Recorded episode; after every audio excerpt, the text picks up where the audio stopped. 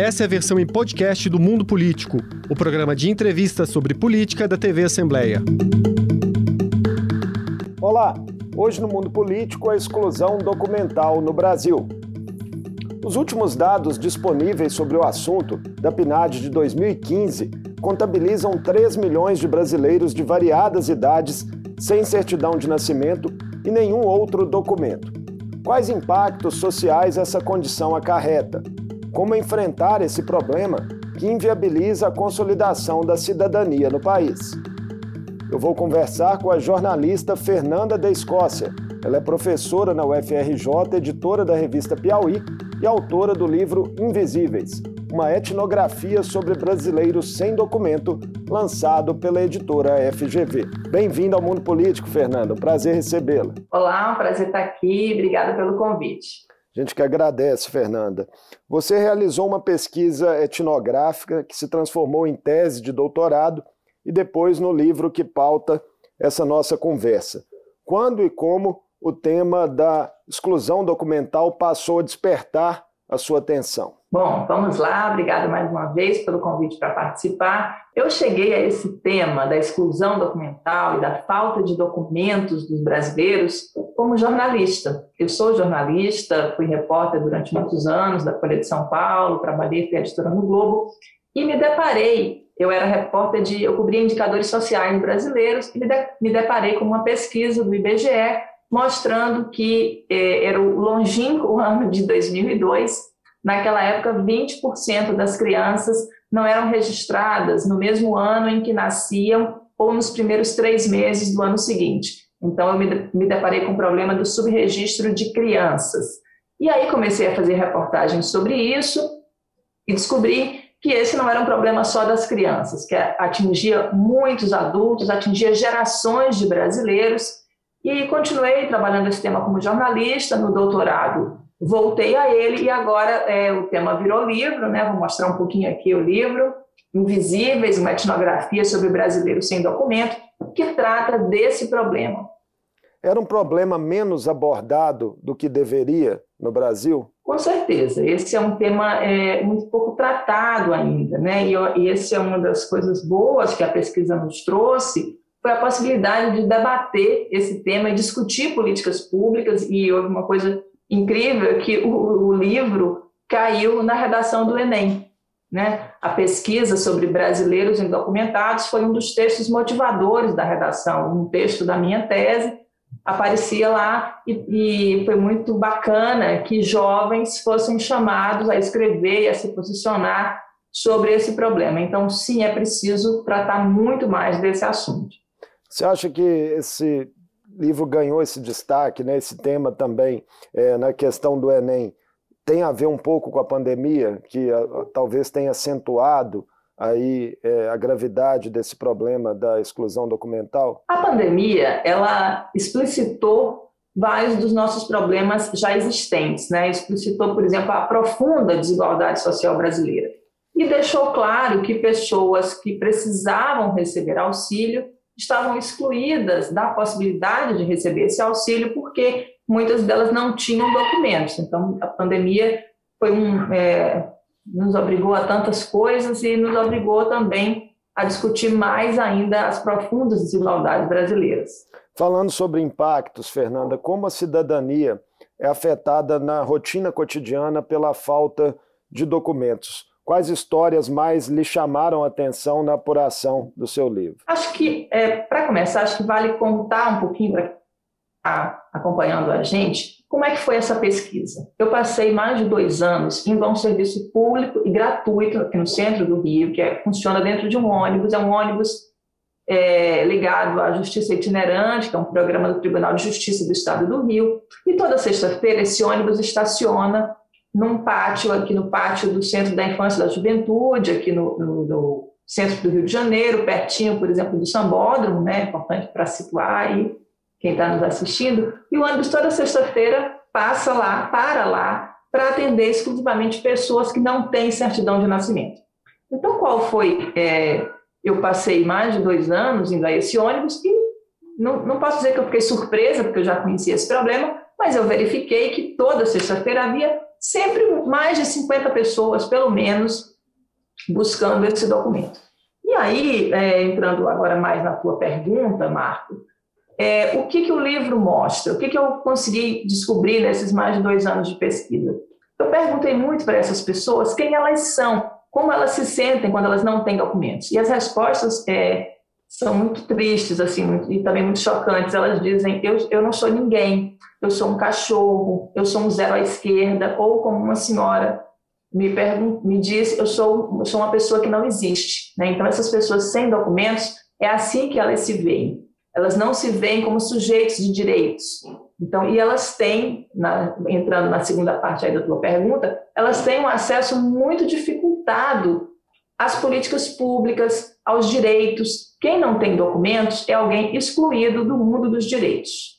E, e, a questão de autoestima que é muito importante, né, como você coloca, né? É, há também um abalo emocional, além de uma série de dificuldades na vida prática ali do dia a dia. Exatamente, há muitas dificuldades. Vale a pena explicar que quem não tem certidão de nascimento não pode conseguir nenhum outro documento. Então, quem não tem certidão de nascimento não tem. Vamos lá. RG, CPF, carteira de motorista, não pode prestar o serviço militar se for homem, não tem carteira de trabalho, não tem passaporte e quando a pessoa morre, ela é enterrada numa vala sem identificação. A, para, como se isso não bastasse, né, você não ter nenhum desses documentos, significa, por exemplo, que você não pode ter nenhum bem em seu nome, você não pode viajar, porque ao viajar é, lhe é pedido uma identificação, você não pode receber nenhum benefício social, aposentadoria, é, benefício de prestação continuada, você não pode se cadastrar nos programas sociais, é, e você tem acesso limitado às políticas de saúde e de educação. Encontrei inúmeras famílias cujas crianças tinham dificuldade de permanecer na escola porque não tinham documentos, né? Muitas escolas rejeitam essa matrícula. E você que me perguntou sobre histórias, tem o caso da dona Maria, que era uma senhora que queria, ela descobriu que tinha um câncer ela, eu já a conheci, ela era uma adulta, minha pesquisa é apenas sobre adultos sem nenhum documento, e ela não tinha certidão de nascimento. E como ela não tinha certidão de nascimento e nenhum outro documento, ela não conseguia fazer na rede pública de saúde, nem nenhuma outra, é, o, o, tratamento contra o câncer. Ela queria fazer uma cirurgia, um tratamento, ela tinha um tumor muito grande, assim, que se projetava para fora do seio, e o serviço público não a atendia porque ela não tinha documentos. Ela só conseguia o atendimento de emergência, mas um tratamento mais continuado, mais aprofundado, ela não conseguia fazer. Então, essa é uma das histórias do livro que a gente precisa contar, dessas pessoas que, por não terem documentos, quer dizer, elas já perderam um direito, mas elas também são excluídas de outros direitos, como direito à saúde, direito à educação, é, direito a auxílios. Certamente há outras histórias similares a essa pelo Brasil afora, né, com os números que a gente ainda tem. Fernanda, é, pensando em estratos sociais, que parcela da população é mais atingida por esse problema? Ao longo da minha pesquisa e também na, na leitura de outros estudos sobre isso, fica muito claro que o problema da, do, da exclusão documental é um problema que afeta muito mais as pessoas mais pobres, né? os brasileiros e brasileiras mais pobres. Então, esse é um problema que é muito relacionado à pobreza mas que tem também outras causas, viu, Marco? Vale a pena a gente mencionar. Claro que a pobreza, a profunda desigualdade social brasileira está no cerne da exclusão documental. E, claro, há outros fatores, né? Essa pobreza intergeracional, então muitas vezes a pessoa não tem o documento porque os seus pais também não tiveram documento. É um problema muito relacionado, por exemplo, ao racismo estrutural, né? Então, são e a pobreza, mas eu, eu conheci, por exemplo, uma, pessoa, uma moça que dizia que os pais não a registraram porque achavam que ela era muito preta. Então, eles recusavam né, o reconhecimento daquela jovem. E o machismo estrutural é um, um fator determinante para a falta de documentação. Muitas mães não registram os filhos porque ficam à espera do companheiro para registrar. Acham que não podem registrar sozinhas, ou ficam com vergonha, ou ficam chateadas de registrar sozinhas e a criança vai seguindo sem registro, quando na verdade, se aquele companheiro naquele momento não quer registrar, o correto é que a mãe faça já o registro também. E o machismo estrutural que perpassa a sociedade brasileira. O livro conta a história de uma moça que dizia assim: meu pai dizia, mulher não precisa de registro. ele só registrava os filhos homens, porque ele achava que mulher não precisa de registro. Então, a pobreza está no cerne da exclusão documental, a desigualdade social, e há esse conjunto de causas também, como o machismo, o racismo estrutural e a própria dificuldade de acesso dessas pessoas ao nosso sistema de documentação. Histórias reais de um Brasil profundo que ainda nos chocam, né? algumas delas. É, Fernanda, você também fala no livro e, e em textos da chamada Síndrome do Balcão. Em que ela consiste? A, a Síndrome do Balcão ela é uma categoria que me foi trazida por uma das pessoas que trabalhavam com esse tema, né? A Érica Santos. Ela era uma ativista, trabalha, trabalhava sempre com isso. E eu perguntava, mas Érica, por que essas pessoas não conseguem os documentos? E outros diziam mesmo que ela também. Sabe o que é, Fernanda? É que essa pessoa, ela vai a um lugar e dizem para ela assim, não, não é aqui com a gente, não. Aí ela vai a outro lugar, não, não é aqui, não. Aí ela vai a um terceiro, a um quarto, a um quinto. E esses balcões do Estado, esses balcões da burocracia, na verdade não resolvem o problema da pessoa e não conseguem também dar o um encaminhamento para que ela vá ao lugar correto, né, para conseguir resolver o problema. E essa espera, essa busca por documentos, vai se transformando numa espera não de dias, nem de semanas, nem de meses, mas uma espera de anos. A dona Maria, por isso eu escolhi só adultos, eu queria mostrar como é essa é uma questão que demora anos para ser resolvida. E as pessoas, enquanto isso, elas vão vagando de balcão em balcão na esperança de que alguém as ajude a resolver essa questão da exclusão documental. Além dessas dificuldades burocráticas, tem uma questão de custo financeiro também, né, que pode acabar sendo impeditiva num cenário de crise profunda que a gente vive. É, a primeira via da certidão de nascimento ela é gratuita por lei. Então, ela não deveria ser um impeditivo para que as pessoas não não deve ser legalmente, as pessoas têm direito, a primeira via da certidão é gratuita para qualquer pessoa, né? para qualquer um de nós. Agora, de fato, é, isso é um uma das questões da síndrome do balcão, às vezes é exigido dessa pessoa indocumentada que ela mesma prove que ela não foi registrada antes. Talvez valha a pena a gente explicar que, de fato, é preciso haver uma pequena investigação para registrar um adulto sem documentos, porque aquela pessoa pode estar querendo enganar a justiça, pode ser alguém que cometeu um crime, por exemplo, e está querendo mudar de nome. Então é preciso que seja feita essa pequena investigação. Mas o que o Estado demanda, exige às vezes dessa pessoa, é que ela faça essa investigação. É, o livro fala, por exemplo, de um senhor. O que, é que pediram para ele? Para ele ir a vários cartórios e obter em cada cartório uma espécie um carimbo dizendo o senhor não foi registrado aqui. Quando, na verdade, isso não tem nenhuma lógica, porque se ele fosse registrado, ele não precisaria estar indo buscar esse documento, né?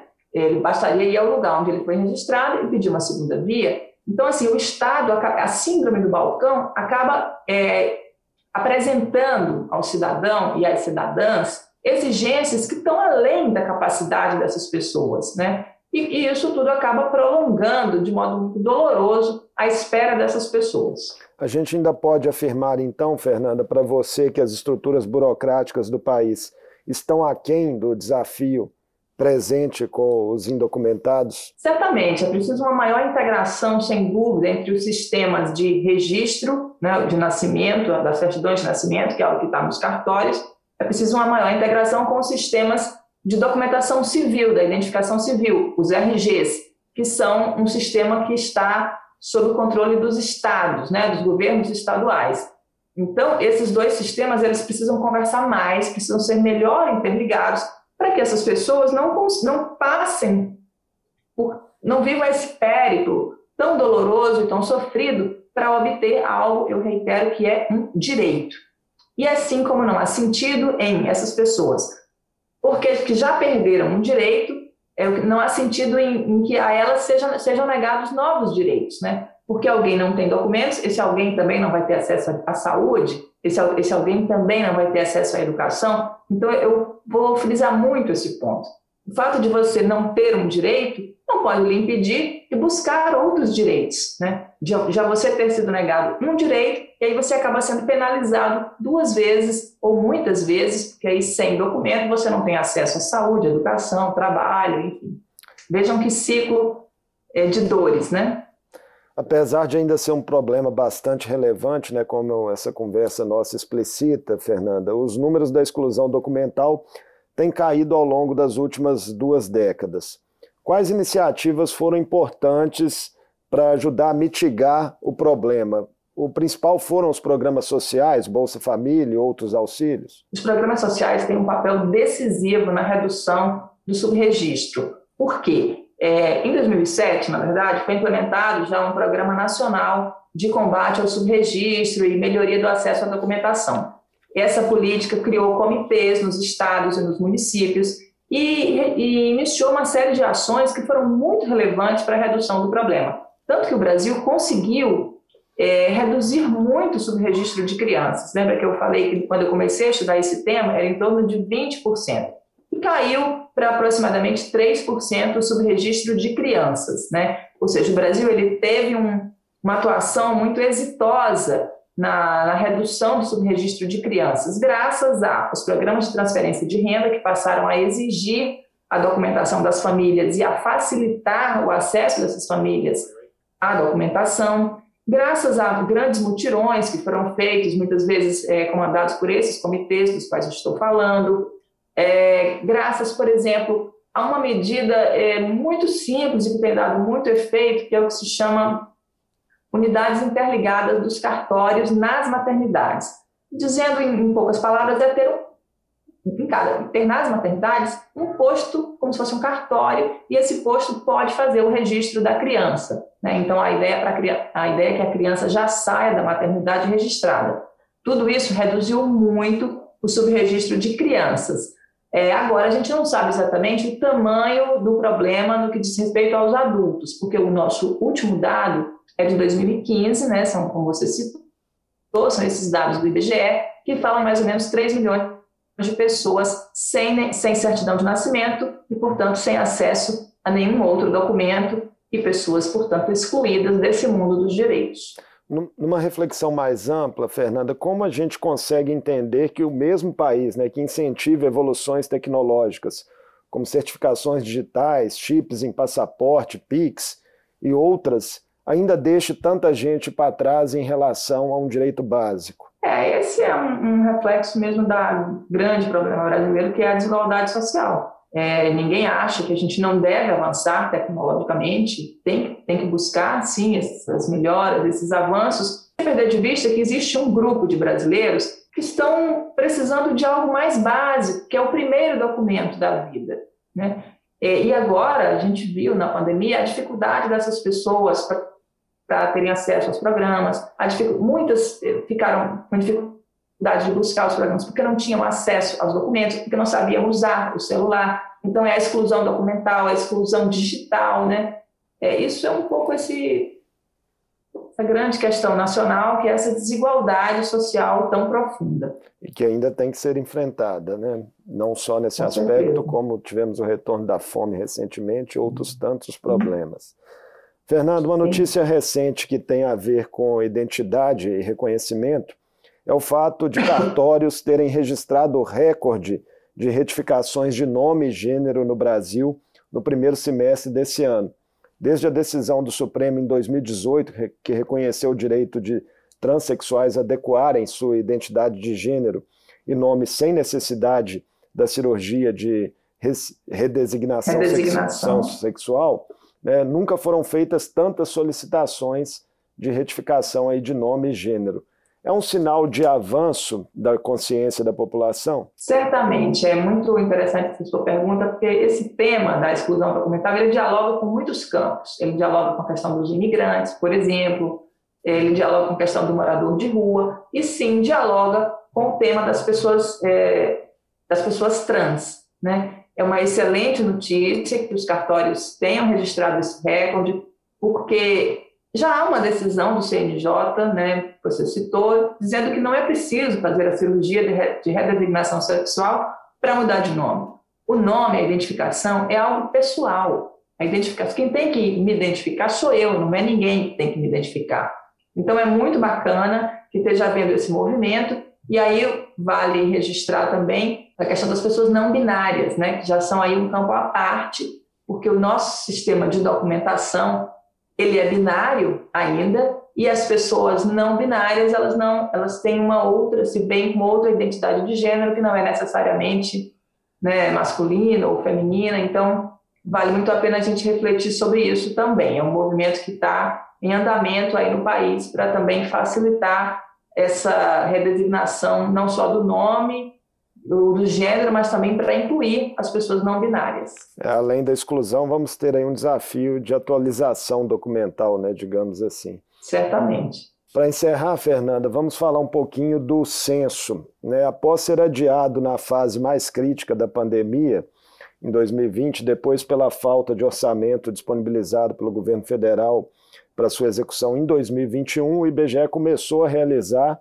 nessa última segunda-feira, né, o censo 2022. A previsão é que entre agosto e novembro, 183 mil recenseadores passem pelos 5.570 municípios para entrevistar pelo menos um morador de cada residência do país. Qual a importância dessa pesquisa e por que seria desastroso não realizá-la? Olha, o censo é uma pesquisa de fundamental importância. O Brasil vem realizando os censos regularmente, né? desde 1871 é o nosso primeiro censo. Então, não fazer o censo é um pouco abrir mão da, da, possibilidade de conhecer melhor que Brasil é esse em que nós estamos hoje. Né? Eu fico muito feliz que o censo esteja na rua, é, porque ele é a pesquisa mais completa né? e que permite conhecer, saber quem somos nós, que Brasil é esse que nós temos hoje, então, é, é fundamental e fica aí o apelo né, para que as pessoas atendam, é, abram suas portas para os recenseadores, porque é preciso saber quem somos nós. É, esse censo poderia resolver aí um pouco essa questão da exclusão documental em relação a ter um panorama ou seria necessário outra pesquisa mais específica? Não, ele poderia resolver. O censo de 2010 chegou a perguntar é, pessoas de até 10 anos sem documentos. Né? Então, o censo 2010 trouxe esse dado. Eu penso que neste censo agora, que está é, em campo, a pergunta será restrita a crianças de até 5 anos que não têm documentos. Não é o quadro perfeito, mas é uma forma, pelo menos, de ter uma noção é, de que pé né, está essa questão do subregistro, ainda que das crianças. É claro que o ideal seria repetir a pergunta feita em 2015 na PNAD, que é um outro tipo de pesquisa, uma pesquisa por amostra, e saber e tentar esse quadro amplo da população sem documentos, mas penso que não foi incluído. De qualquer modo, qualquer é, informação a mais sobre essa questão será muito bem-vinda.